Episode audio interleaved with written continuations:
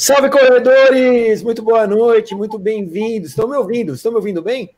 Estão, né? Sim. Muito bem-vindos a mais uma live do programa Fôlego. Hoje, antes de mais nada, peço perdão pelo nosso delay, né? Estamos meia hora atrasados, mas estamos aqui ao vivo com o patrocínio de Houseway, mais uma vez, mais uma quinta-feira, para mais um tema polêmico. Ai, meu Deus, eu adoro temas polêmicos, cara.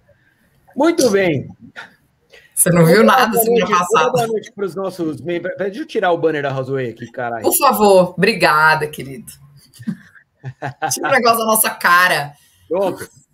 É... Muito, agora sim. Muito boa noite, então, a você que está ao vivo aqui conosco às 21 horas para mais um Nunca é Só Corrida. É, Bem-vindos a mais uma discussão polêmica sobre o nosso universo do mundo running. Hoje, como você pode perceber, temos um convidado, cara. Eu vou ler o currículo do Gerson, porque, cara, é pica esse currículo, velho. A hora que eu pedi para ele, ele mandou para mim, eu falei, caralho, velho, que foda. Tem que ler, né? Profissional de educação física com mestrado, doutorado, pós-doutorado em fisiologia aplicada ao treinamento, atua como fisiologista do esporte de atletas olímpicos e paralímpicos há mais de 10 anos, realiza avaliações fisiológicas para otimizar o treinamento de atletas de corrida, trail, ciclismo, triatlo, é professor da pós-graduação da USP e da Unicamp. Cala a sua boca, todo mundo. Gerson, bem-vindo, cara. Um prazer ter você aqui hoje, cara. Obrigado por ter aceito o convite de participar dessa live. É um tema polêmico, mas é legal quando as pessoas decidem é, se posicionar. E eu acho muito legal ter a, a, a posição e a opinião de alguém com tanta graduação, cara. Muito legal mesmo. Obrigado. Gustavo, obrigado pelo convite. Obrigado a todos que estão junto com a gente aqui. Deb, Luciana, Zaca e todos que estão ao vivo aí no YouTube. É, é, um tema chato de falar, mas a gente precisa falar, né? Então, é, é, essa é a grande verdade, cara. Porque é um tema chato de falar, porque ele podia não existir, né? Mas infelizmente ele existe, cara. E a gente viveu uma semana muito conturbada em relação a, a, a esse tema que é o doping de atletas amadores. Por quê? Porque a gente teve aí no final de semana a realização do, do meio Iron, né? Do 70.3 São Paulo e a gente viu um milhão de pessoas, cara, desistirem da prova, faltando um, uma parte só da prova, quando foi divulgada a história de que teríamos é, exame antidoping. E a gente já sabia, né, que, que, é um, que é um tema corriqueiro, que a gente sabe que existe, né, não só no mundo do triatlo, mas também no mundo da corrida, no mundo da bike, também muito forte. Né? Então a gente sabia que eventualmente algo assim semelhante iria acontecer, mas foi uma surpresa para muita gente, né, ver pessoas que normalmente não desistiriam, não abandonariam a prova, a, abandonarem uma prova que teoricamente para elas seria uma prova simples de, de conclusão, né? Não seria algo assim extremamente desafiador. E de repente abandona sem nunca ter abandonado uma prova antes e só evidencia algo que está muito tá muito claro no mundo no nosso mundo do esporte, né?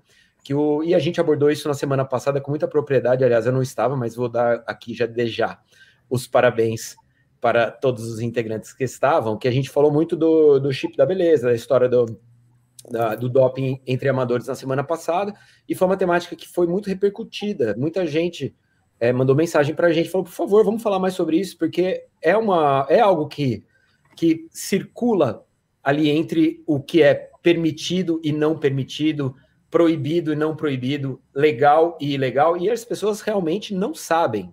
É, as pessoas que estão no, no, mundo do esporte amador, muita gente não sabe. Eu tenho amigos que fazem uso de reposição hormonal assistida por profissionais é, de por profissionais habilitados para executar esse tipo de, de reposição e não sabem que isso é doping. E na verdade é.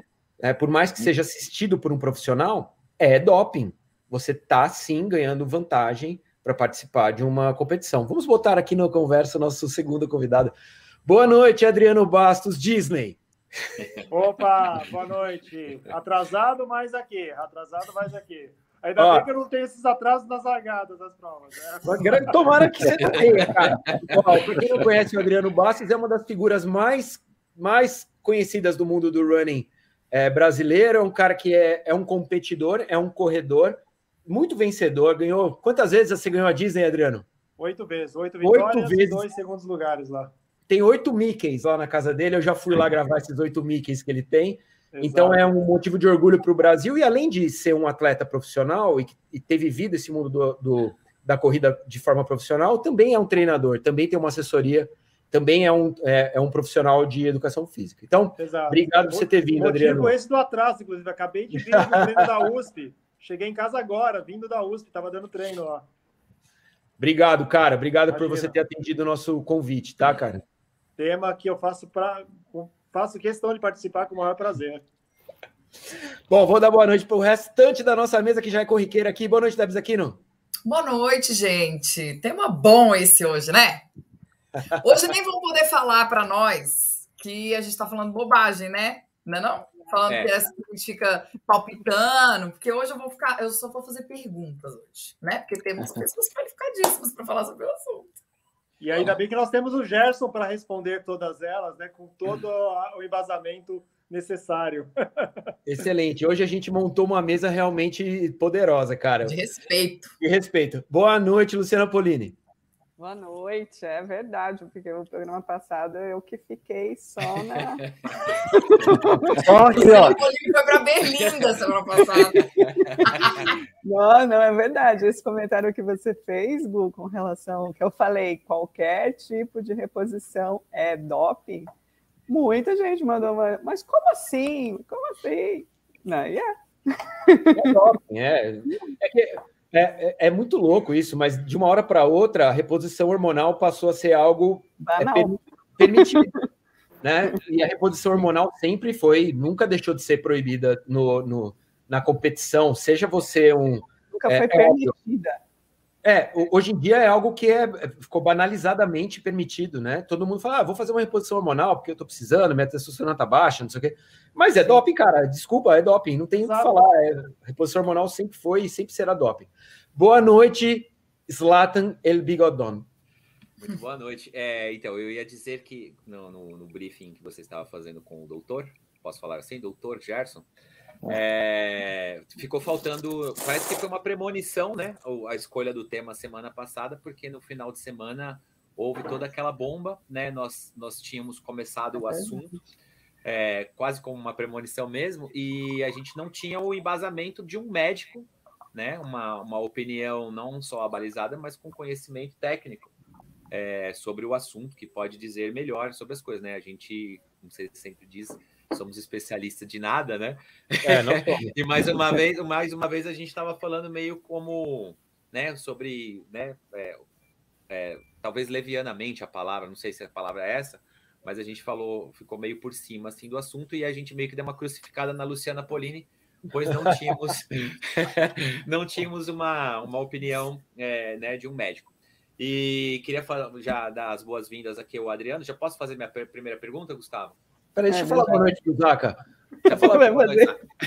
Zaca, Zaca, Cara, boa noite. Boa Zaca, noite. Boa noite. O Zaca que desistiu da reposição hormonal quando ele descobriu que custava cinco alfaflies. E, e boa noite, Zaca. boa noite, cara. Eu, eu, eu, cara, eu tô aqui olhando pro Ibra, cara, e vendo que o Ibra tá no estilo hoje meio que o Bill, entendeu? Então, além do Gerson e do Adriano, ele veio meio que o Bill, cara.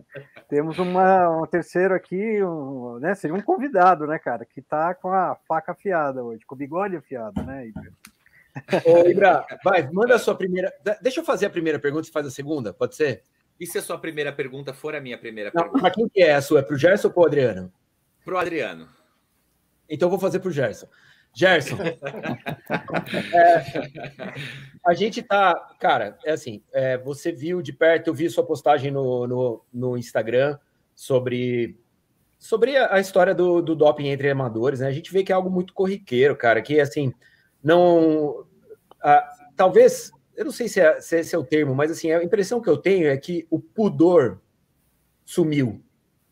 Porque existe agora uma, uma uma justificativa que é tecnicamente aceita sobre reposição hormonal, né?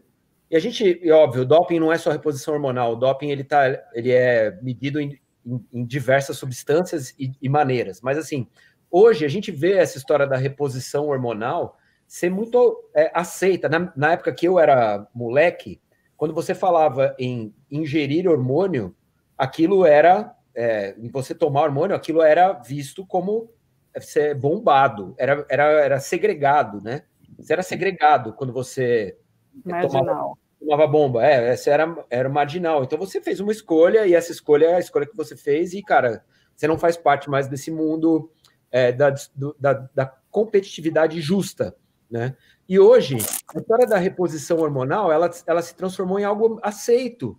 E as pessoas ah, talvez não entendam o que significa uma reposição hormonal quando a gente trata da competitividade dentro do esporte. Você, como especialista em, em fisiologia do, do, treinamento, do esporte, você, qual a tua visão sobre isso? Eu queria a tua visão inicial, antes da gente começar a debater sobre isso.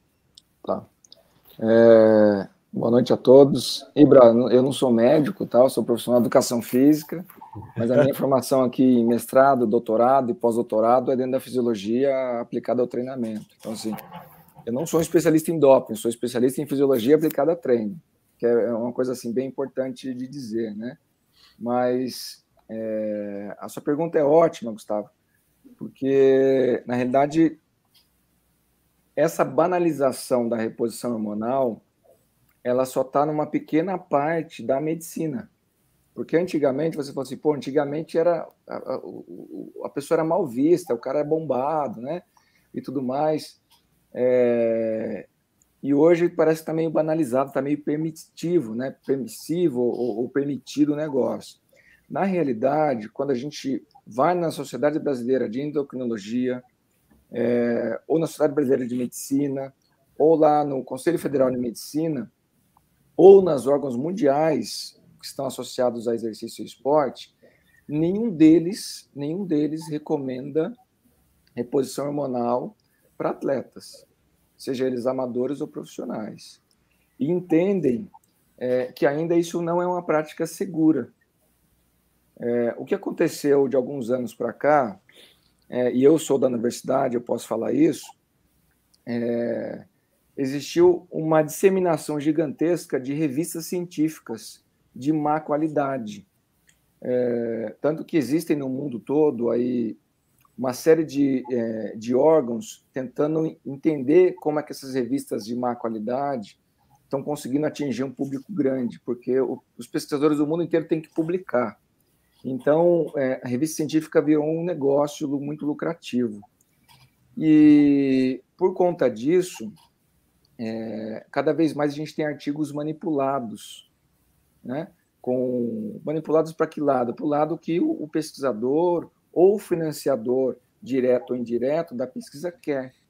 Então, é, passou-se a ter uma série de artigos, entre aspas, que sugerem que uma reposição hormonal, por exemplo, não tem é, tantos prejuízos ou tantos malefícios como a gente sempre entendeu que, que tem, né? E, e, e os órgãos sérios, as revistas sérias, continuam mostrando isso. É, então, o que acontece? Uma parcela da medicina, que os próprios médicos chamam da medicina charlatã, tá? não sou eu que estou falando isso, é a própria medicina que está se chamando de medicina charlatã, está pegando esses artigos de, mal conduzidos, é, que falam sobre, por exemplo, reposição de testosterona para homens e mulheres e tudo mais, que é seguro, que não tem problema, né? Então, é, é, postando, publicando isso é, em redes sociais, por exemplo, em revistas de menor porte. Então, justificando essa prática ruim, negativa e maléfica para a saúde das pessoas, estão justificando ela como possível, como saudável. É, então, hoje, você entra num consultório médico e o médico, quando ele não é um médico ético, quando ele não é um médico com boa formação, ele vai dizer para você: olha, sua testosterona está baixa, a gente vai repor, até numa quantidade baixa, pequena, e está tudo bem, não vai acontecer nada com você. Né? É, e isso é mentira. Isso não é verdade, porque assim, quando a gente pensa nas revistas sérias do mundo todo, não é isso que está publicado por lá, mas as revistas de baixa qualidade, é isso que está publicado por lá. Então a gente começa, é, e, e aí o que acontece? O corredor, o ciclista, o triatleta, a pessoa comum, que não é da área da saúde, ele, ele acaba caindo no conto da autoridade, né? A autoridade está enganando essa pessoa. Um exemplo, tá? não vou citar nome nenhum aqui, mas, por exemplo, uma das pessoas que fez o, o, o antidoping é, no domingo, lá na prova de triatlon, do Ironman, do meio Ironman aqui em São Paulo, a pessoa está fazendo reposição de testosterona. Uma das pessoas. Então, provavelmente já é um doping positivo que vai sair dali. É... E essa pessoa ligou para o médico dela e falou: ah, eu estou fazendo sua reposição de testosterona, é quantidade pequena. Meu médico falou que está tudo ok. E o médico continua afirmando: olha, é, tá tudo ok, não vai dar em nada. Só que na hora que a gente entra na lista da Organização Mundial Antidoping, que é o ADA, se você digitar testosterona lá, ela já está na lista de proibidos. Claro. Até, o, até a Advil está na lista de proibido. A galera não é. sabe disso, mas antidoping, você tomar um Advil, você está pego no, no antidoping, cara. É, é, é doping. E assim, é muito importante a gente conceituar o que, que é doping. Doping é uma substância é, que vai gerar benefício para quem usa e prejuízo para a sua saúde. Então, se está na lista da UADA, é, na maioria das vezes é uma substância que vai gerar prejuízo para a saúde da pessoa ou uma substância que vai mascarar essa outra substância que gerou prejuízo na saúde das pessoas. Então, se está na lista da UADA é, se, e a pessoa é atleta amadora ou profissional, o adequado é que ela não use, porque ela vai competir com pessoas que não usam isso. Né? E, além disso, a médio e longo prazo vai gerar problemas na saúde dela que ela não sabe. E hoje, no consultório do, da pessoa, do médico charlatão, ele fala: não, tá tudo bem, eu dou isso para o meu pai, eu dou isso para minha mãe. Né? Mas, então, são mas coisas que eu escuto semanalmente lá no laboratório de fisiologia, atendendo as pessoas de N assessorias do Brasil inteiro. Fala. Cara, é assim, eu, na verdade, vou, fazer, vou falar para você, vou, já vou estender para o Adriano também, porque assim, eu acho que é, eu, eu, concordo com você, existe realmente essa, esse viés da medicina que está muito, eu não quero aqui arrumar confusão com ninguém, vocês me perdoem, mas assim, está muito conectado com o nutrólogo, que é uma, que é um, uma função hoje, né? O nutrólogo é um médico que, que além das funções naturais que ele deveria fazer, é o cara que faz a reposição hormonal, né? É, não é uma crítica aos nutrólogos, só a, a, esse tipo de postura que propaga a reposição hormonal. Agora, uma coisa é o cara tá realmente com testosterona baixa, ou, ou, ou não sei, ou tá, sei lá, tá sentindo alguma dificuldade vital na vida dele, ou uma dificuldade do dia a dia, que, que ele sinta realmente, e, e, outra coisa, as duas são, são proibidas. Vamos deixar bem claro isso. As duas coisas são proibidas, tá? De, de acordo com a UADA e com o doping. Mas é muito claro que tem muita gente buscando a reposição hormonal porque sabe que a reposição hormonal vai dar ganho de performance. E não seguindo apenas o que diz um, um médico charlatão ou então uma indicação é, médica. É, o cara fala assim: não, não, peraí, eu tô fazendo 3 e 3 na maratona. Se eu fizer uma reposição hormonal e treinar, vou ficar mais forte, vou fazer 2 e 55. Tem um monte de gente fazendo isso. E isso, eu acho que aí não passa pelo, pela indicação do, do médico, entendeu? Não é, uma, não é um charlatanismo do profissional da saúde. É uma, uma procura do atleta amador que sabe que é possível fazer isso. Eu acho que isso é cada vez mais visível dentro do nosso mundo. E aí eu quero perguntar para o Adriano, porque é um cara que viveu os dois lados da moeda. É um cara que foi, que é atleta e que é treinador e que viu pelos dois lados da, da, da história. Tá, pergunta qual que é? é? Só para. Não, não, não, não, tá, entendi. Só para a minha opinião. Não, o, que eu falei, cara, é que eu acho que a história da apesar, eu concordo 100% com o que o Gerson falou, que existe uma, uma um mercantilismo, um charlatanismo talvez existente e presente nessa, nessa pequena parcela do, do mundo do, dos médicos, da medicina, né, que propaga a história da reposição hormonal. E é uma comercialização de hormônio. Isso é uma comercialização de hormônio. Mas eu acredito que tem muita gente que não é um cara enganado pelo charlatão, pelo médico charlatão. Sim, é o cara que quer tomar Exato. de fato, porque ele é. sabe que se ele melhorar cinco minutos do tempo dele, ele tem um índice de Boston para postar na rede social que ele foi para Boston. É, é isso. o cara que sabe que se ele melhorar 10 minutos dele no tempo de do 70.3, ele vai pegar uma vaga de mundial. Então, é o ego mesmo. Às vezes não é o profissional o, da medicina que está induzindo a pessoa a tomar. No meu ver, é a questão de rede social, o ego da pessoa de ir atrás porque ela quer tomar de fato, porque ela sabe que se ela andar mais, ela tem o sonhado índice para a prova X, prova Y, e principalmente para mostrar na rede social que ela é a fodona, literalmente usando a palavra certa, né? Então, é, eu vejo essa busca muito mais pelo egocentrismo mesmo, e vou até me colocar, vamos dizer, um, um comparativo dentro disso, de eu fui atleta profissional, como você mencionou. Chegou um momento que o meu corpo não rendeu mais. É, quando deu ali, hoje eu estou com 44 anos. Quando eu cheguei com meus 37 anos, parece que apertaram o botão de desliga. De, o corpo já não, não respondia mais igual, é, muito mais lentidão para recuperar de cada sessão de treino, a performance só em curva cada vez mais para baixo. Ah, e eu me coloquei dentro da minha realidade e falar: bom, não tenho mais condições físicas de brigar lá na frente pelo pódio geral, que provas de rua é pódio geral, não existe faixa etária.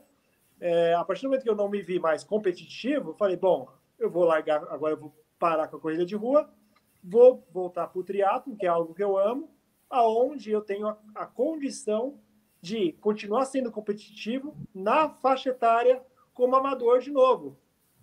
É, e quantos, quando se encontram nessa fase de não render mais, vão em busca de algo, né? Eu poderia ter sido um picareta de não estou rendendo mais, bom, vou buscar aí o que, que eu posso tomar agora para continuar sendo competitivo dentro da corrida de rua, né? Poderia estar tá aí correndo maratona para 12,20 ainda, mas a que preço?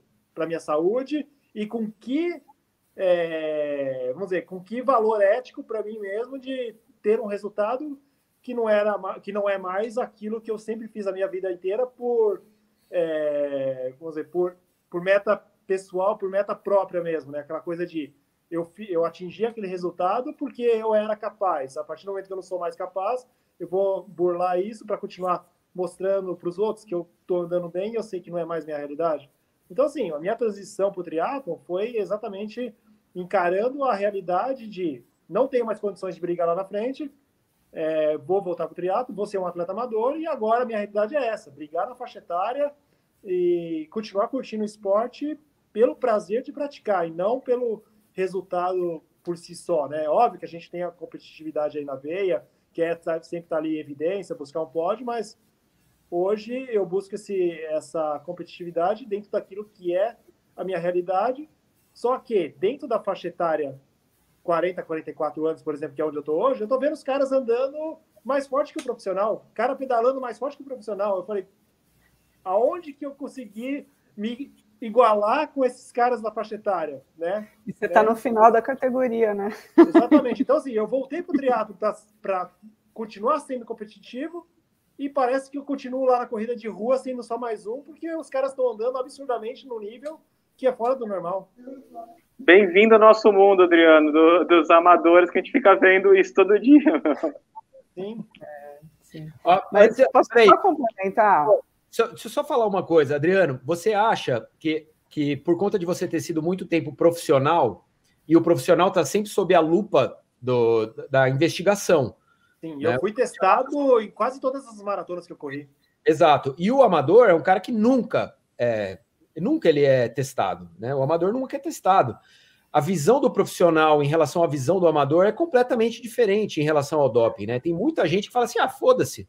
Eu vou tomar mesmo, porque nunca vão me testar, cara, e não tô nem aí". E você foi um atleta profissional, é diferente a sua visão sobre, sobre o assunto, apesar de ser igualmente é, antiético para todo mundo. Sim, né? Mas dúvida. é completamente diferente, né? A Débora quer fazer uma pergunta ali. Vai, vai, Débora.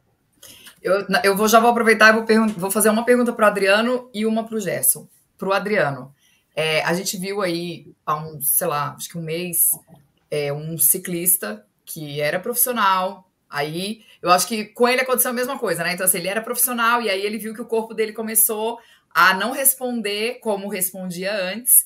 E daí ele foi para o amador e aí começou a tomar as coisas todas e começou a ganhar enlouquecidamente sendo amador, né? Então, eu queria, de você, Adriano, eu queria é, saber se você entende que existe muito isso, né? Então, assim, do atleta que ele é profissional, ele cai nisso que você caiu, que você olhou e falou assim: não, cara, eu, assim, aqui eu não rendo mais, eu vou pro, pro esporte amador para eu competir na minha faixa etária. E aí, é, o cara chega ali e ele fala: aqui, já que eu não vou ser testado, eu vou mandar ver. Então, eu queria saber se, se você entende que existe muito isso, né? E eu, e eu falo isso porque é, o que você falou é muito real, cara. O Fábio, que é meu marido, ele tem 50 anos, ele fez seis Irons. E ele sempre falou isso pra mim. Falou, cara, eu nunca vou pegar uma vaga pra Kona. Porque, assim, os caras que competem comigo... Assim, ele falou, eu treino três horas por dia e eu nunca vou conseguir pegar essa vaga porque não dá pra competir, entendeu? Porque é, é, é como uma amiga minha falou, os caras engolem um Vaporfly e não tem como você competir, né? Então, é, pro Adriano seria isso. E pro Gerson, é, Gerson, quais são os quais são as consequências a longo prazo, né, dessas reposições hormonais? Então, eu, eu, vi até que teve gente que colocou aqui nos comentários, ah, não fala reposição hormonal, chama de outra coisa. Mas se, se eu, por exemplo, o meu médico disse para mim, ah, vamos fazer uma reposição então de testosterona, né? Bem levinho, só para você sair aí dos seus 12, que é a minha, só para você chegar ali um pouquinho.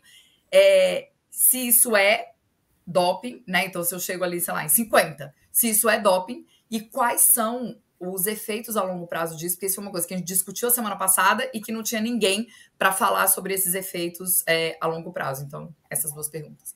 Tá. Bom, posso começar então, que foi primeiro para mim. É, assim, eu, isso com certeza é bem comum, né? Você vê um atleta profissional que não rende mais, ele ir para o amador uh, e continuar rendendo absurdamente no amador. tem o fator também, né, de que é um cara que ele já está acima da média do que é a performance do amador. Então a gente tem visto muito essa transição também, né, do cara que não se vê mais competitivo lá no profissional, ele vai para o amador, só que ele continua treinando como um profissional, continua uhum. rendendo como um profissional, e o atleta que é amador de fato, ele nunca vai ter condições de, de competir de igual com esse cara.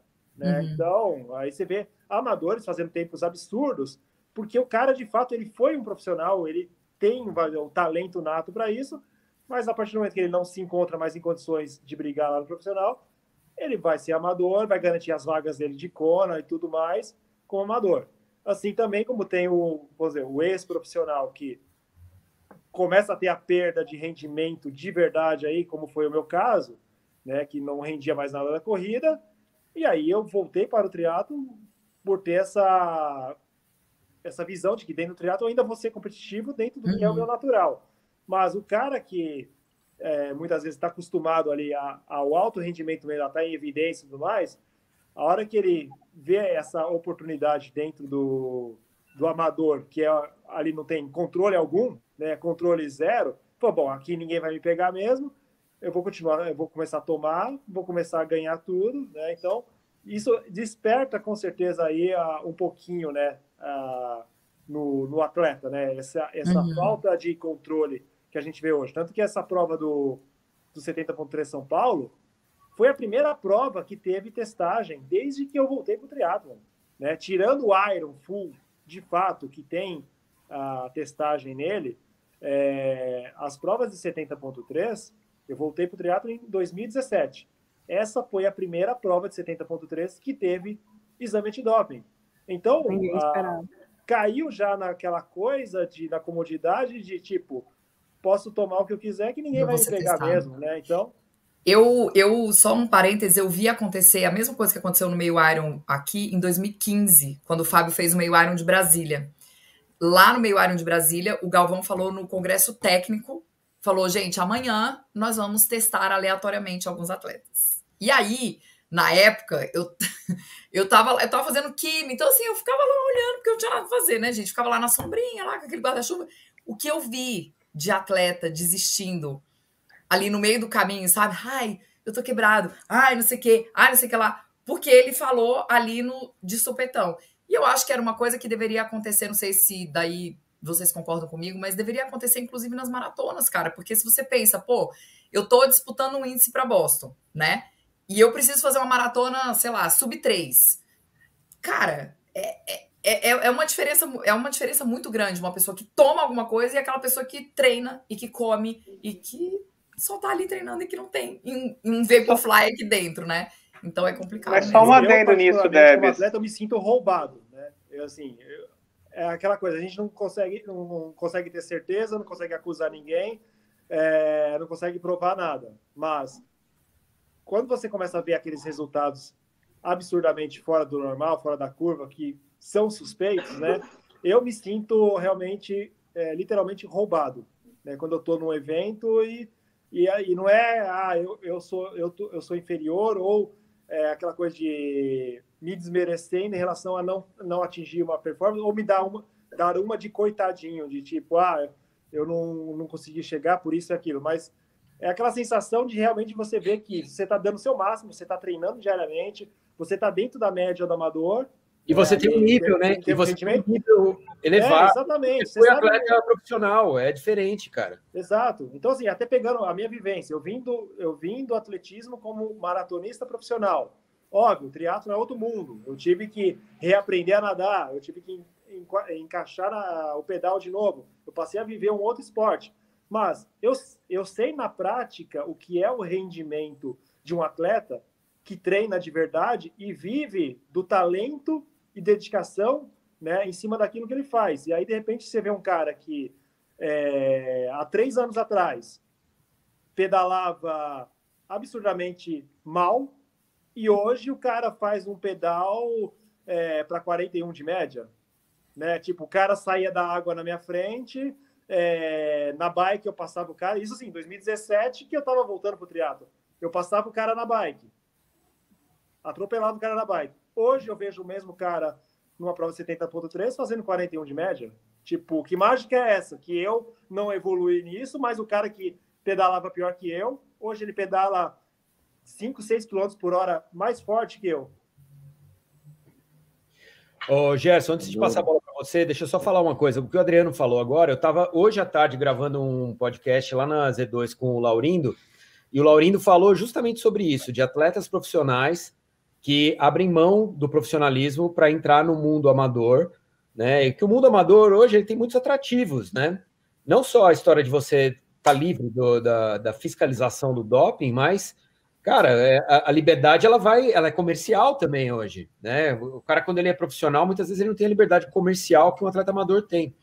E vou estender, cara, eu vou falar além, eu tenho que falar isso porque isso aconteceu no troféu Nike, foi dito no, no briefing do troféu Nike que o troféu Nike era para atletas amadores e a gente viu duas equipes de atletas vencedores que não eram atletas amadores, eram atletas federados ganharem a prova e ganharem, por, por conta de terem vencido a prova, uma viagem para Chicago. Então, é, é, importante a gente pontuar essas paradas, cara, porque senão a gente não pode, a gente não pode simplesmente passar por cima. Isso aconteceu e a gente criticou aqui no começo. E quando a gente criticou no começo, teve gente que nos apoiou, teve gente que meteu o pau. E, cara, ficou cada vez pior. Só ficou pior essa, essa parada. Então é importante deixar isso pontuado. Gerson, manda bala. É, Debs, eu, eu vivo muito no mundo do ciclismo e o que comentaram lá sobre esse atleta que recentemente foi pego no doping foi surpreendeu zero pessoas. Uhum. Tá? Tipo, ah, só agora. Né? Então, é, parece que foi tarde, mas foi. Né? E pelo, pelo que dizem lá, porque já existe, parece que um histórico de trapaça em outras questões. Né? É, eu vou responder aqui o Miguel. O Miguel falou assim: a TRT não é acima do, do, do fisiológico, tá? É, até para entrar no contexto todo. É, Miguel, a gente precisa tomar cuidado. É, a substância testosterona, quando colocada dentro do corpo de forma é, exógena, de fora para dentro, seja a quantidade que for, ela é doping, tá?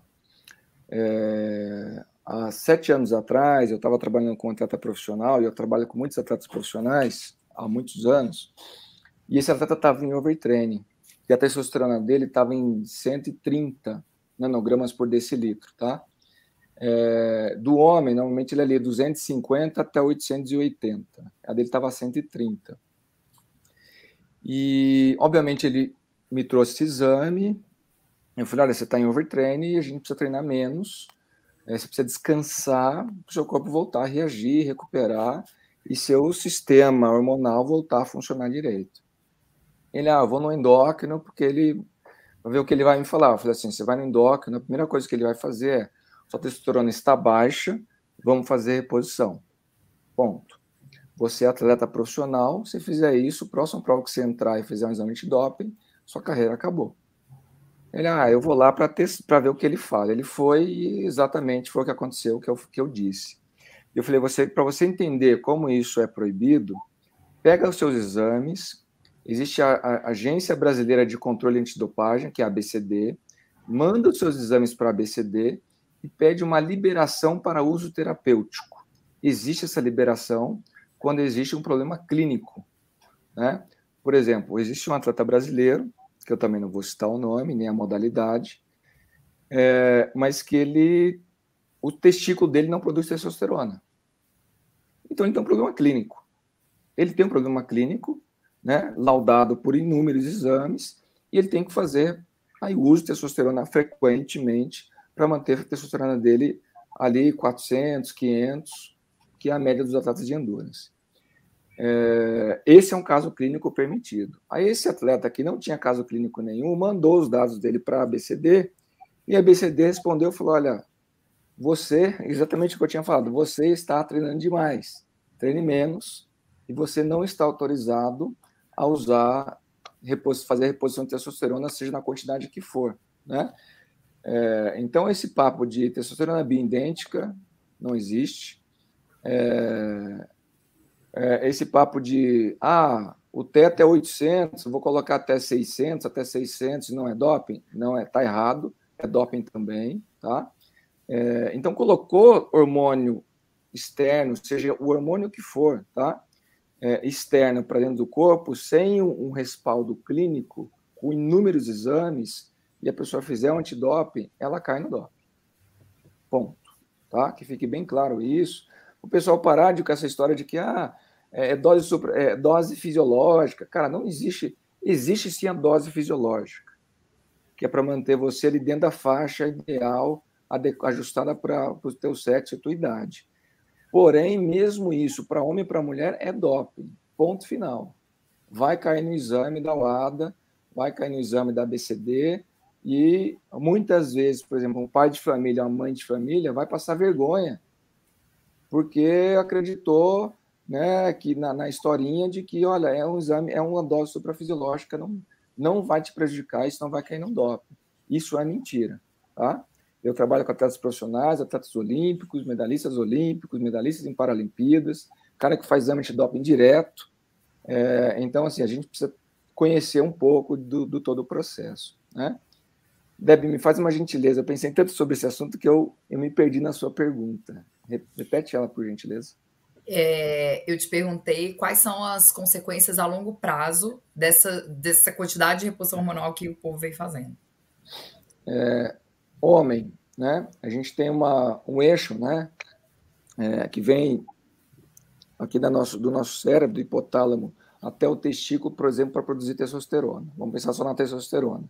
Se eu fico cronicamente, né, várias vezes por meses, anos, usando testosterona, eu prejudico essa, esse sinal fisiológico normal que o homem tem, produz que o cérebro manda, olha, testículo produz mais testosterona porque ele está precisando por X motivos.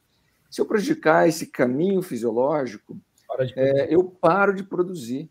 Né? Eu posso ter infertilidade, por exemplo.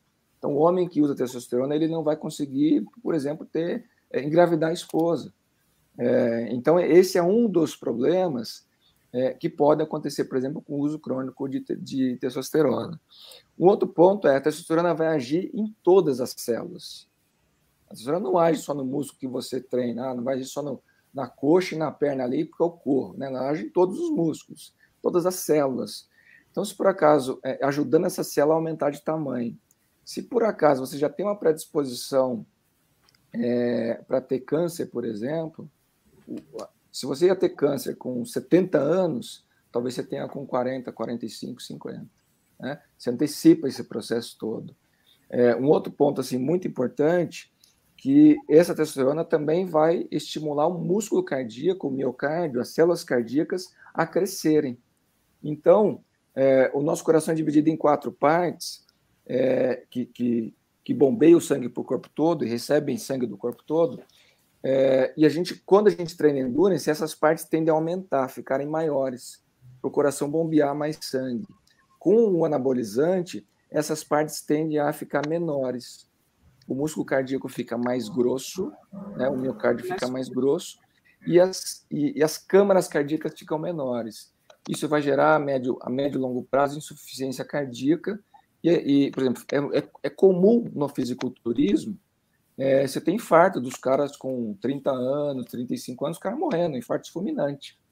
É, e quando a gente pensa nas mulheres, é, tem muitas mulheres que olham apenas por os efeitos positivos, por exemplo, diminuição de gordura corporal, aumento de massa muscular, é, eu vou conseguir treinar mais, eu vou sentir uma recuperação muito mais rápida.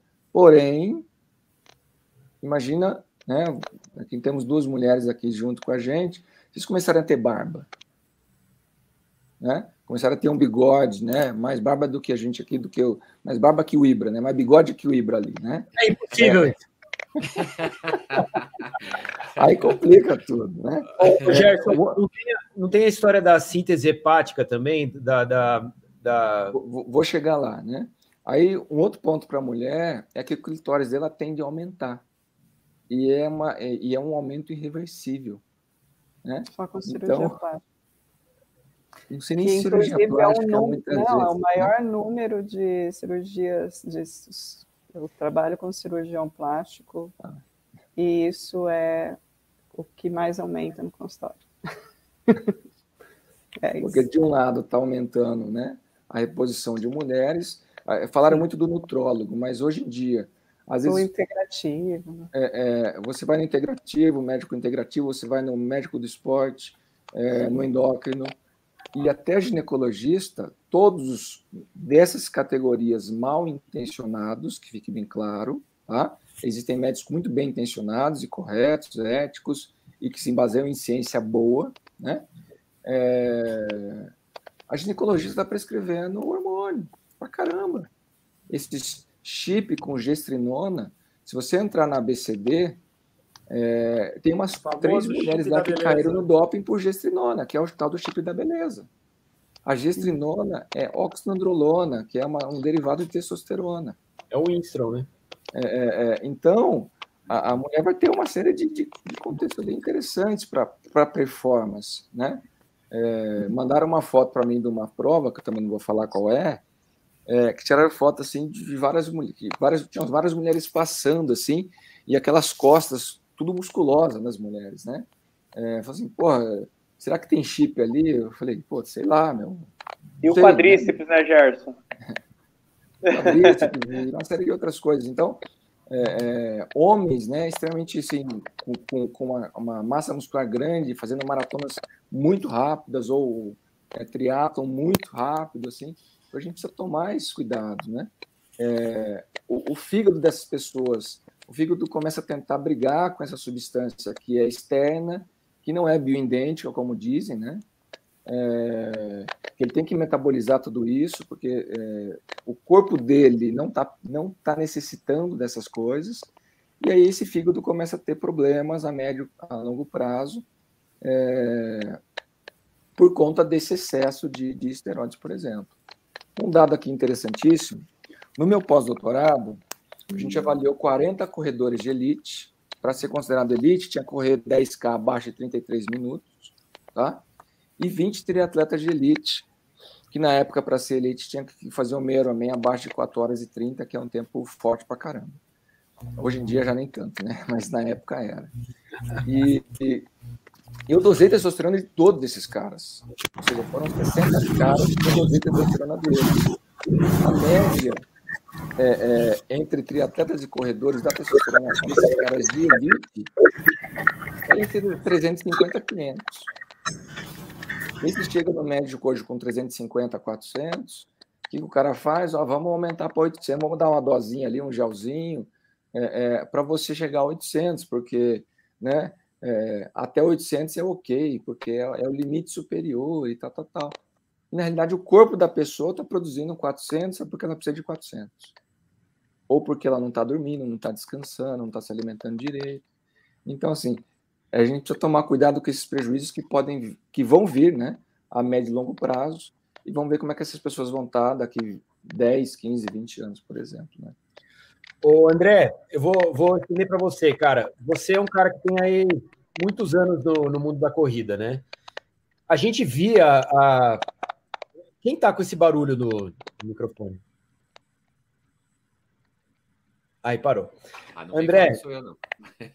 É, eu acho que é. Quem é você? Não. É o Ibra. Não, Desliga o não som. Desliga seu som. Desliga põe seu mundo, som. Põe mudo aí, Ibra, para ver que vai parar. Parou. André, não, não pode você, ser. A, a, aquela busca eterna pelo sub 3, né, que, é, que eu acho que é a grande busca do corredor de rua, né, né do amador, né, você via sempre uma parcela muito pequena de corredores buscando sub 3, que, era um, que é uma marca icônica, uma marca emblemática para o corredor. Não para Adriano Bastos, que está aqui, que, que fazia 2 horas e 20 na maratona, mas os caras que são amadores, né, cara? Sempre teve a busca pelo sub 3. Hoje em dia, a gente vê assessorias fazendo pelotão da 2 horas e 45. E é aquele pelotão com 30 caras, velho, com 40 caras. É um negócio assim, muito. Cara, eu, eu tô no mundo da corrida faz 12 anos. Eu nunca vi isso. Na, nas grandes maratonas, pelotões de 30, 40 caras correndo para 2 horas e 45, cara. Então, não, antigamente, não... esse tempo, é, você via o atleta profissional que quebrou correndo para isso. Exato, cara. O atleta profissional, o atleta profissional, para fazer 2 horas e 45, tinha que ser um bom atleta profissional, né? Para chegar ali entre os 10, 15 primeiros. Hoje em dia, você vê pelotão de assessoria fazendo 2 horas e 45, cara, tipo, com 30 caras. Isso é uma, é uma loucura. Não estou apontando o dedo para ninguém, não tô. A questão não é essa, mas assim, essa é, uma, é um efeito colateral dessa nova realidade que a gente está vivendo, cara. É óbvio, não estou falando que está todo mundo ali no veneno, mas que é óbvio que tem gente no veneno, é óbvio, porque, cara, antigamente eram três, quatro caras que faziam isso. Hoje em dia tem pelotão com 40 caras fazendo 2 horas e 45, 2 horas e 40 numa maratona. E que é um puta tempo exigente, cara. Não é uma coisa que o cara que treina três vezes por semana faz, sabe? Se ele não for um cara com uma predisposição, com um biotipo foda, com, com uma genética foda, não faz nunca, né? Queria que você falasse sobre isso. Então, eu, eu, acho que tem alguns pontos aqui que a gente conversou que são muito interessantes. Eu fiquei muito feliz de ouvir o Adriano. O Adriano é um cara que a gente se conhece há muito tempo, muitos aqui nem corriam quem está em casa, assim, a gente estava junto na Disney lá fazendo. Exato. E, e vivendo isso, a gente estava junto lá, dando risada, tomando cerveja junto. Pode falar isso, né, Adriano? Que a gente estava tomando Opa. cerveja lá, tudo. Mas assim, é, é, e, e... Você não pulou de paraquedas com ele, eu pulei. Tá, então. Aí você tá, você tá melhor que ele que eu. Mas assim, eu acho muito interessante, acho que, inclusive, eu acho que é legal a gente colocar uma discussão aqui que ela é muito importante. Nesses. Não é que a gente é melhor que ninguém, mas a gente está muito nesse mundo há muito mais tempo. E com a questão do jornalismo, eu lembro de, de algumas matérias. Por exemplo, eu lembro de alguma matéria que era 10, 12 anos atrás, do Vicente Sobrinho, que o Adriano conhece bem, tudo, é, na contrarrelógio sobre mulheres que estavam buscando o sub-3. Mulheres que corriam muito forte naquela época. E que naquela, e naquele momento, que nós estamos falando de 10, 12 anos atrás, não existiam mulheres é, amadoras em grandes números, era muito raro você encontrar, o Adriano sabe disso, fazendo sub 3 horas. Hoje em dia, parece que a coisa assim. E eram mulheres que treinavam muito. Mulheres que, que, que têm uma história incrível na corrida, várias delas. Algumas conseguiram 2,58, 2,59. Outras não conseguiram, acabaram a vida delas e não conseguiram. é, eu lembro que alguns anos assim eu ficava pegando a, o ranking da contrarrelógio que sai, eu brincava, falava, pô, meu tempo, meu 2,50 na maratona ficava entre os 10, 12 melhores mulheres do, do Brasil, incluindo elite. Houve momentos que eram isso. Então, tudo que é isso que a gente está falando é muito interessante a questão masculina. Mas essa questão da testosterona, é, especificamente, Gus, e para todo mundo, o Gerson pode falar muito melhor do que eu isso. Nas mulheres, cara, é absurdo. Aquilo que você falou, que a mulher sai do 13,5, ou alguém sai do 13,5 para fazer 2,55, 2,50 numa maratona, a mulher sai do 13,35 para fazer sub 3 horas.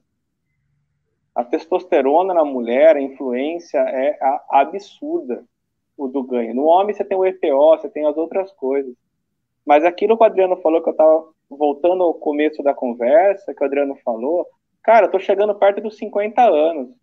E, e, se tem alguém que acompanhou o quanto eu treino, e não é ser melhor ou pior do que ninguém.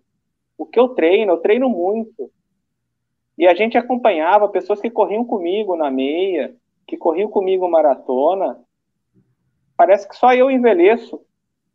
Só eu que você passa dos 40, você passa dos 45, você passa dos 40 anos, você tem a perda, e é, é difícil. Ontem mesmo, não sei se eu acho que o Ibra está no grupo lá da gente dos alunos, eu coloquei isso. Eu fiz quatro maratonas em sequência, entre novembro até agora. Em cada maratona, eu estou mudando a forma que eu treino, para eu tentar encontrar um equilíbrio entre o envelhecer e entre intensidade e volume, para tentar chegar no, no, no, denominador comum.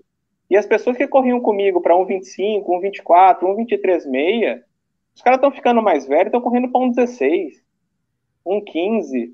Me explica como acontece isso, Adriano, porque eu quero saber também como que a gente faz para ficar perto dos 50 anos e o cara que corria maratona comigo para 2,50, 2,54, 2,53 e o cara tá fazendo 2,45. Pois é, eu tenho visto muito isso, de verdade. Me explica como que, que, mas, me dá, passa o, o sucesso da coisa assim. Gerson, fala aí também, da fisiologia né? disso aí, ué.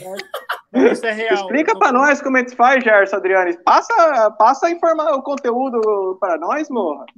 Então, dois complementos disso. Eu tenho visto na prática muito isso. Atletas que nunca ganharam de mim na época que eu fui atleta profissional, ou mesmo na minha fase já transição para atleta amador, que continuavam perdendo de mim, e hoje os caras estão com a minha idade fazendo tempos melhores do que eles faziam naquela época. Tipo, eu não, eu não consigo entender essa mágica. Tipo, um cara que, por exemplo, nunca tinha corrido uma maratona sub 2 horas e 50 na vida dele, agora, com 40 e tralalá, correndo maratona para 2 e 40. Né? Então, eu sou o único que só vejo meus tempos aumentando eu tô vendo a galera da minha idade, ou mais velho que eu, fazendo tempos melhores do que aquela. Não, você não é o único, eu tô junto contigo, tá? Pois é. Porque é. tá, tá difícil o negócio. Sim. E aí, até o complemento do Gerson ali também, a, a questão da reposição e tudo mais, é aquilo. Todo mundo que treina numa intensidade alta, naturalmente, vai ter uma baixa de testosterona em todos os seus hormônios. Isso é, é natural. Você treina em alta intensidade, você vai ter uma, uma queda desses hormônios. Qualquer pessoa que faça a reposição, né, ela já está em vantagem em relação a qualquer outro atleta. Então, isso se torna, por mais que ah, é terapêutico, é aquilo, já se tornou totalmente antiético. A pessoa já está sendo favorecida, por menor que seja a taxa, porque ela já não está lidando mais com o seu natural. Ela está favorecendo aí uma melhora é, sobre o atleta que está no seu natural. E o exemplo claro que eu trago para isso, o que era o Lance Armstrong. O Lance Armstrong, ele andou o que andou, não é porque ele se dopava e fazia ele andar mais, não. Ele, ele andava o que andava porque o, a, a forma de dopagem dele permitia que ele continuava, que ele continuasse sempre treinando numa intensidade muito maior que os demais atletas, ou seja, ele se recuperava muito mais rápido das sessões de treinamento. A recuperação dele. entre os treinos, né, Adriano? É, é, é o, o doping é isso, é muito importante a gente falar isso. Exato, e aí ele conseguia treinar em intensidade muito maior que os demais atletas. E aí, automaticamente, ele rendia o que rendia nas provas. Então, isso é o que a gente tem visto aí é, nos amadores também. O cara que qualquer coisinha que o cara tá tomando que permita que ele tenha uma recuperação melhor, que permita que ele tenha uma taxa de força maior para treinar, óbvio que ele vai chegar na prova. Não é que na prova ele está é, ele é, está colhendo a vamos dizer o fruto da substância da dopagem. Sim, a dopagem agiu principalmente durante o seu ciclo de treinamento, onde ele conseguiu treinar de uma forma muito mais eficiente, muito maior que os demais atletas, porque ele teve uma recuperação muito mais acelerada em função das substâncias, né? Tanto que normalmente no final do ciclo costuma tirar, né? O, a reposição hormonal ou doping ou tipo Até mesmo coisa. quem tem medo de ser pego, né? Exatamente. Agora, tem um caso muito é, interessante, né? Que o Laurindo me, me, Eu também não vou citar nomes, como o Gerson também não citou nomes, também não vou citar nomes. Mas tem um caso de, de, de uma atleta amadora, né, conhecida do Brasil, que o ano passado fez sub-3. O ano passado, não, esse ano, né? Fez sub-3. E, e, cara, esse resultado colocou ela entre as 10 melhores maratonistas do Brasil. Agora, você me fala, não existem 10 é, profissionais da corrida de rua melhores do que essa blogueira conhecida? É surreal, é surreal, né? Duas horas e cinquenta, duas horas e cinquenta e pouco, é um tempo, para mulher é um tempo de atleta profissional. Sem dúvida. Por que, é que um não larga no profissional, né? Pois Aí, é. Essa é a pergunta que eu faço. Essa galera que está rendendo desse jeito no amador, por que, que não larga como profissional? É, porque não é interessante, né, cara? É. Não é interessante. Você, você, você não quer ficar na lupa, né? Exato. Exatamente. É mais fácil fazer tem passo para postar na rede social escondido como amador. Eu acho que a gente tem alguns pontos aí, né? Primeiro, é... de novo, eu trabalho com atleta olímpico, tá? A minha referência para performance é essa. 2 horas e 55 maratona feminina, com todo respeito, é muito fraco. Não, não, mas é top Uma 10 amadora, do Por, por, por que top 10 do Brasil? Porque no a ano. gente tem duas ou três ou quatro mulheres profissionais que correm maratona. As outras todas não correm. Não, tudo bem, né? mas top 10. É, então as amadoras vão ficar no top 10 mesmo. Tá? E, e assim, não estou é, é, justificando nada, mas se essas pessoas estivessem correndo 2h40, aí, opa, é, é, aí ele está correndo igual profissional. 2h55 não é profissional feminino. Feminino profissional que, tem, que quer profissional tem que correr para 12h40 para baixo. Ou tem que deixar de ser profissional, tem que virar amadora. Então só temos né? quatro, três ou quatro profissionais. Que correm maratona, sim. Né? Mas, Erson, só, só, um, só um adendo. Eu, eu, eu concordo 100% com a tua afirmação. Mas, ao mesmo tempo, se você pensar hoje nas principais maratonas brasileiras, se você fizer 2,50 no feminino, você pegou top 5 geral. É, eu, eu, entendi as duas okay. colocações. Eu, eu, entendo, eu entendo as duas colocações também. Eu concordo 100% contigo que se a gente for colocar no mundo profissional, exatamente, você tem toda a razão. 2,55 no mundo profissional não representa nada no, no, no, mundo feminino. Como a gente pega aqui 2,18, 2,20 no masculino também, sem demérito para ninguém, que é isso, não é nada hoje. Você pega, você tem 100 etíopes e 100 quenianos que correm abaixo de 2,8 na maratona todo ano. É claro, eu concordo contigo. Só que se a gente, a gente daí, é, só que a gente só tem que separar. E aí, assim, eu acho que o argumento do Gustavo ele tem um sentido é, que é, dentro de um contexto nacional, dentro de um contexto nacional, quando você tem alguém que é amador, que é influencer ou alguma coisa, correndo para 2,50, 2,48, 2,49, que não tem uma vivência na elite, sai muito fora da curva, entendeu? Sai muito fora da realidade quando você pega que as meninas da elite brasileira estão correndo para 2,35, 2,36, 2,33, 2,38. É só, eu acho que esse, esse ponto, é, é, é, acho que são dois, duas formas de ver a mesma coisa, mas eu acho que, é, que tem muito sentido dentro disso, dentro do que o Adriano falou, do que o Gustavo falou, é, e dentro do que você falou, tudo, tudo se encaixa, mas é, sai muito fora da curva.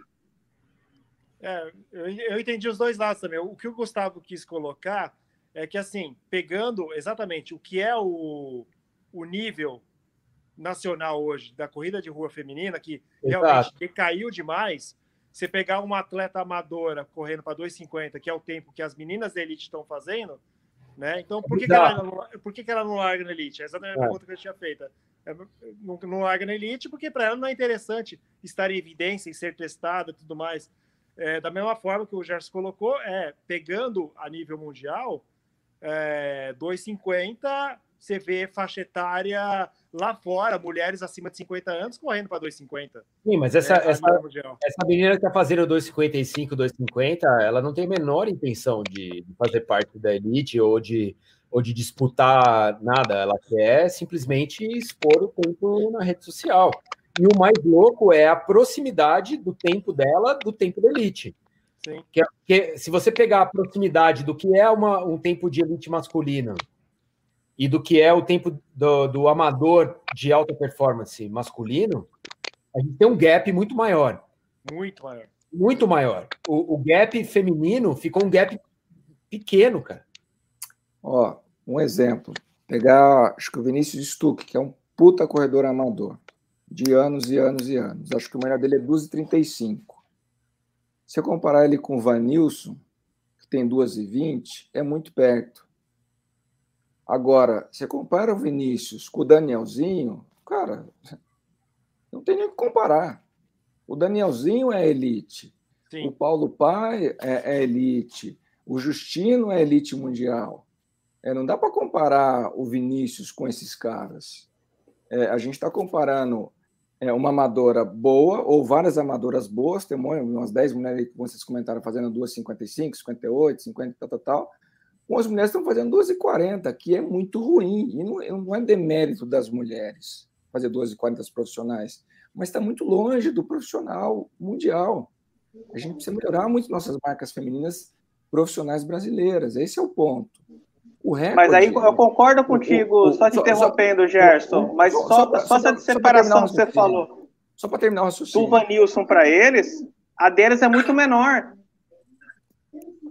É, é, só para terminar o raciocínio, o, o índice, o Campeonato é, Mundial de Atletismo do ano que vem, é, na elite, cara, vai ter um monte de brasileiro que vai ficar de fora, no masculino e feminino.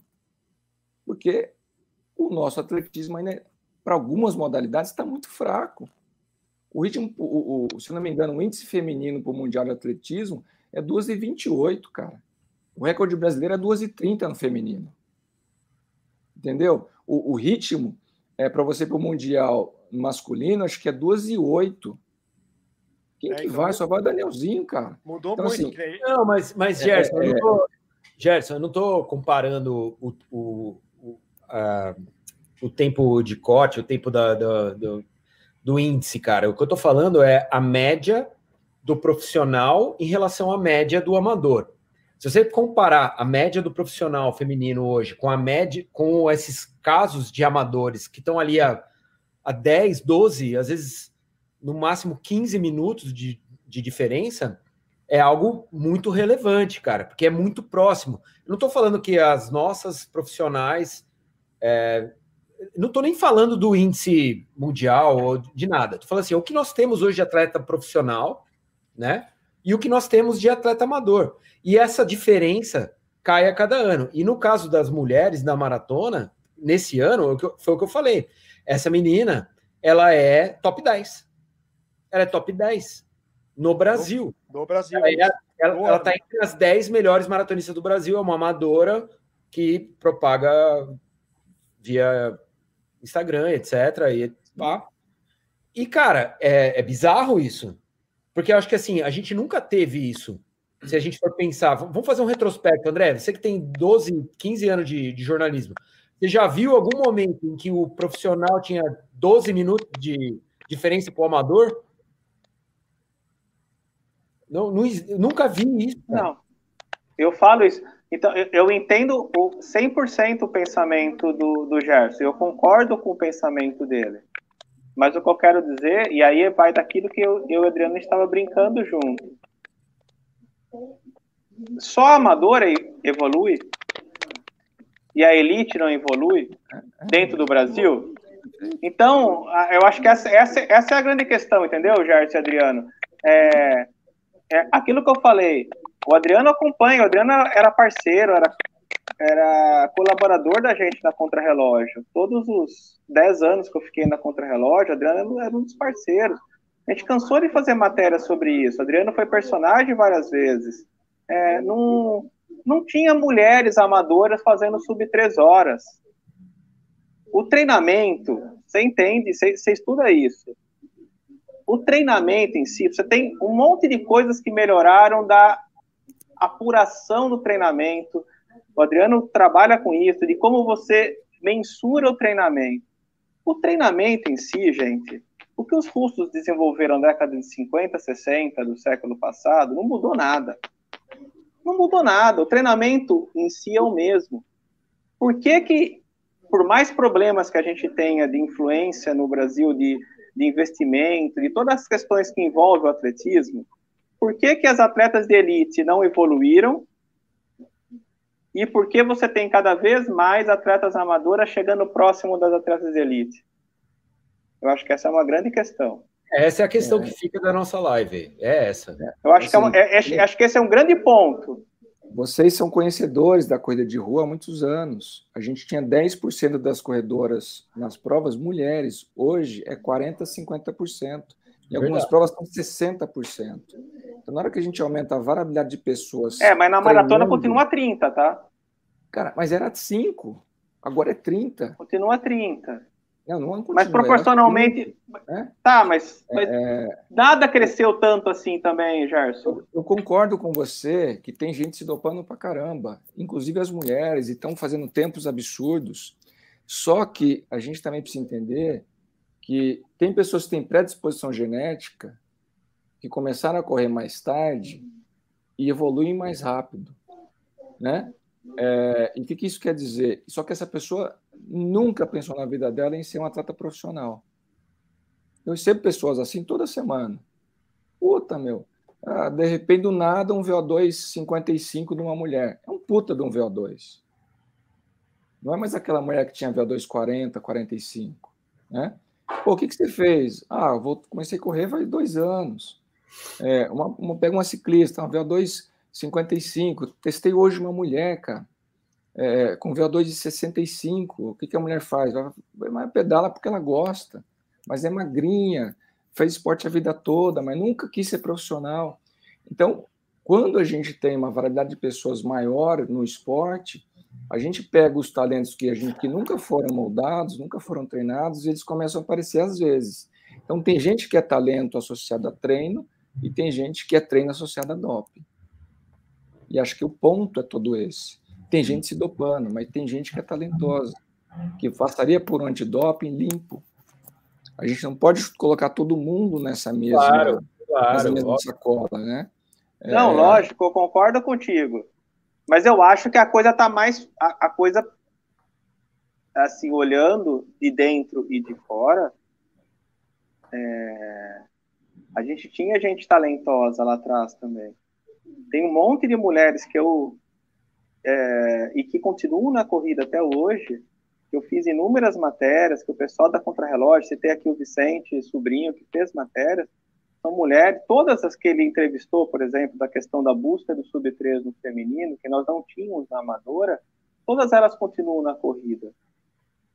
De onde estavam esses talentos? Então, assim, e, e, e, no, e, e naquela época, você tinha elite correndo melhor do que a gente está correndo hoje. Então, a questão só, o, o talento ele só foi para o amador, o talento nunca chegou no profissional. Eu acho que essa é uma questão que a gente não vai ter a resposta aqui.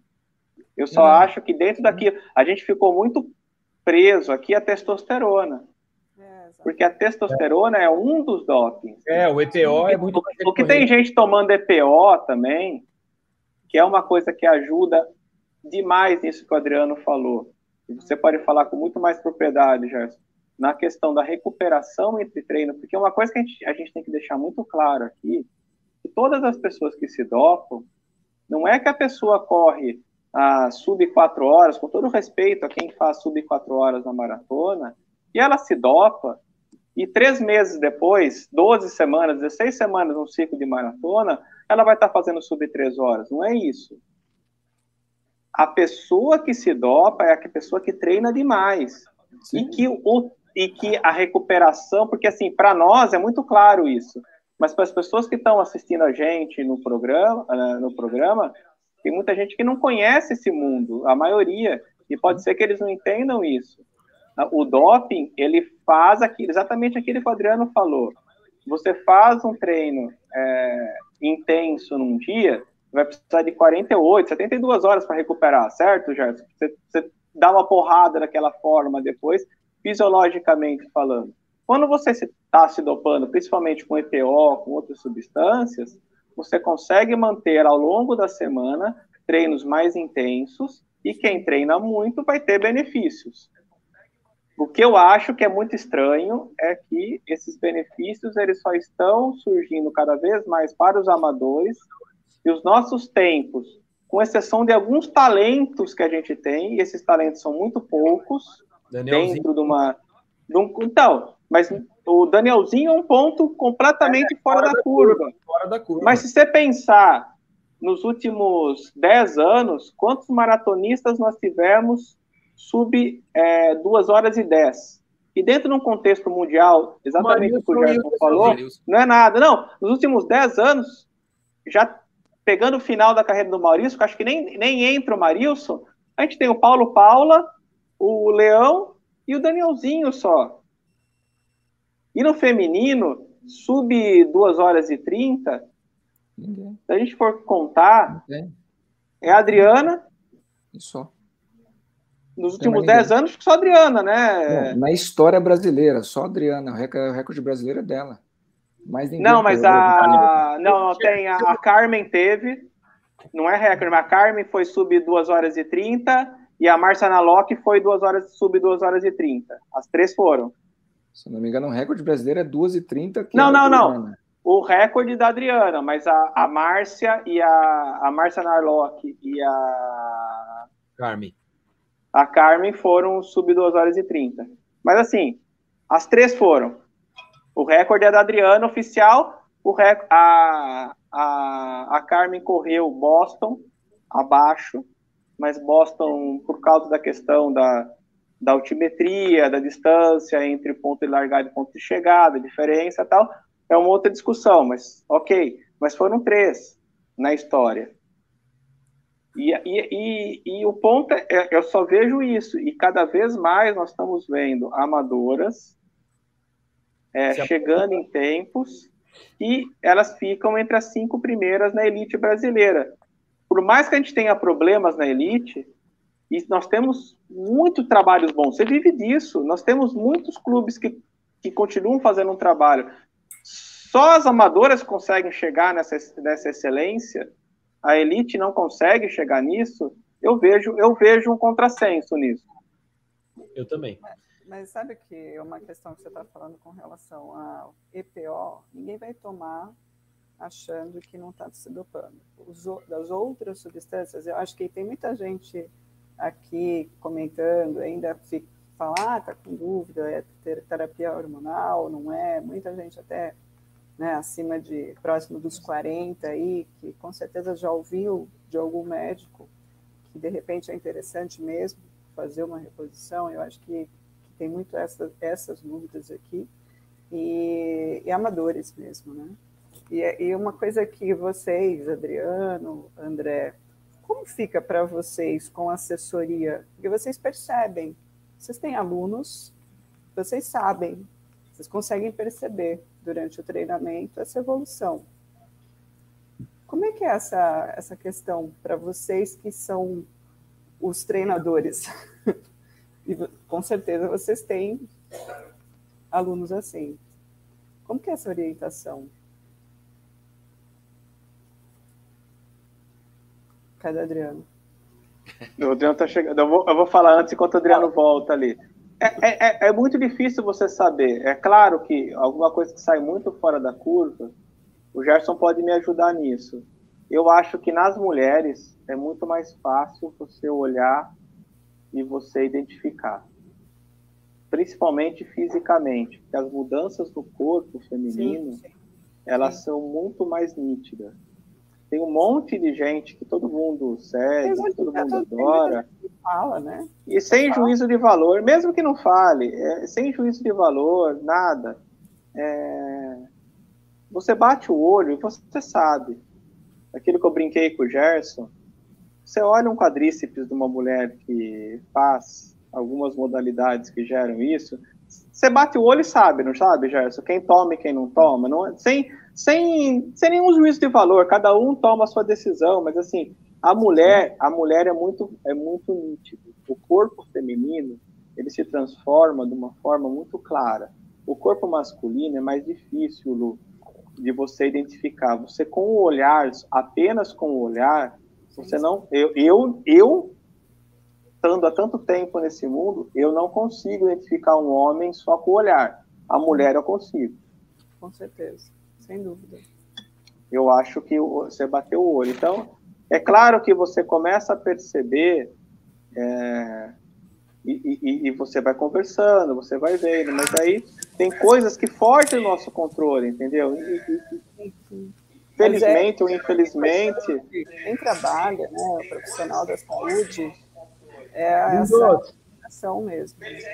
Eu bato muito na tecla disso no grupo com os alunos. Eu falo e eu falo muito isso que o Gerson falou. Eu, eu tenho uma tese, eu acho que a gente vai ter muita coisa dentro desse mundo da corrida e do teatro daqui 10, 15 anos, de uma incidência de câncer muito acima do que nós temos hoje. Sim. E daqui 10 ou 15 anos a gente vai poder falar, o Gerson que trabalha muito com isso, ele vai ter estatisticamente, ele vai poder comprovar, ele vai poder fazer um pós-doc, ele vai poder fazer um doutorado, ele vai poder fazer o estudo e mostrar, olha, era tantos casos, hoje em dia é tanto. Mas isso é, é uma suposição nossa dentro do mundo atual do que a gente vê. Eu acho que a gente vai viver isso. Mas aí é uma questão de esperar. Gente, precisa acabar a live, cara. Estamos com uma hora e 17 já. A galera tá dormindo, tá bocejando. Gerson, muito obrigado, cara, por você ter vindo muito legal ter a tua, a tua visão, cara, a tua experiência é, corroborando aqui para o nosso tema.